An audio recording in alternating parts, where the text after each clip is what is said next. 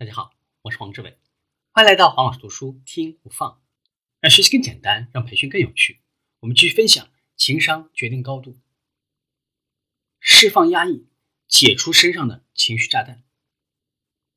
成年的子女有时候不愿意接受父母的一些关心，嫌弃父母管得宽管得严，心中觉得憋屈。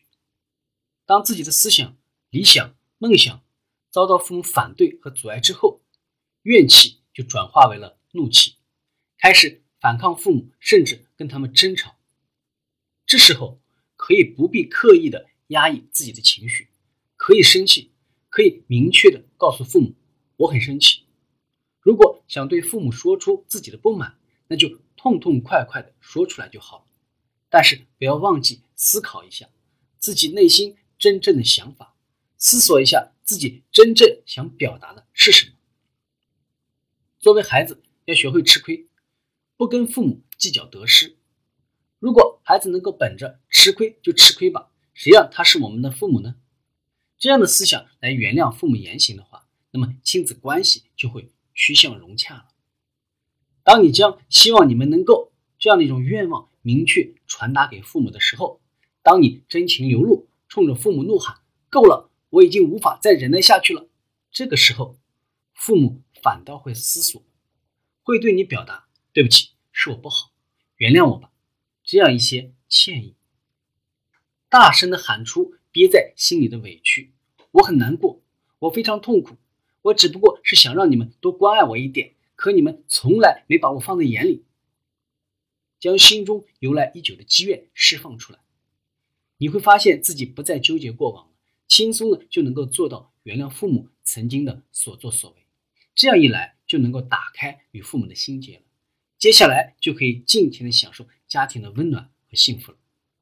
不要把焦虑强加给孩子。有的父母会有这样的忧虑，担心孩子学习不好，肯定没有一个好的未来。这是父母的焦虑，或者说妄想。父母把自己的焦虑、妄想强加到了孩子身上，是一种不负责任的行为。所以，家长应该担心的是。这样下去，自己的焦虑越来越严重，该怎么办？说不定会对孩子做出什么呢？而不是妄想孩子可能不堪的将来。因为不管你担心还是不担心，都不可能将将来的事情呢产生任何影响。他们有可能真的不幸变成一个无法适应社会的人，也有可能成长为国家的可用之才。因此，家长应该立足当前，想一想我们应该想的，做我们应该做的。强行改变孩子，不如主动改变自己。有一些事情明明可以不做，明明怎么做都行，我们呢却过于死守常识习惯，结果让自己丧失了愉悦的心情，享受不到生活的美好，错过了和孩子一起的幸福时光。与其与孩子拧着干，强行让他们按照自己的意志行事，倒不如利用这个时间做一点自己想做的事情。越对孩子放手，孩子成长的越快。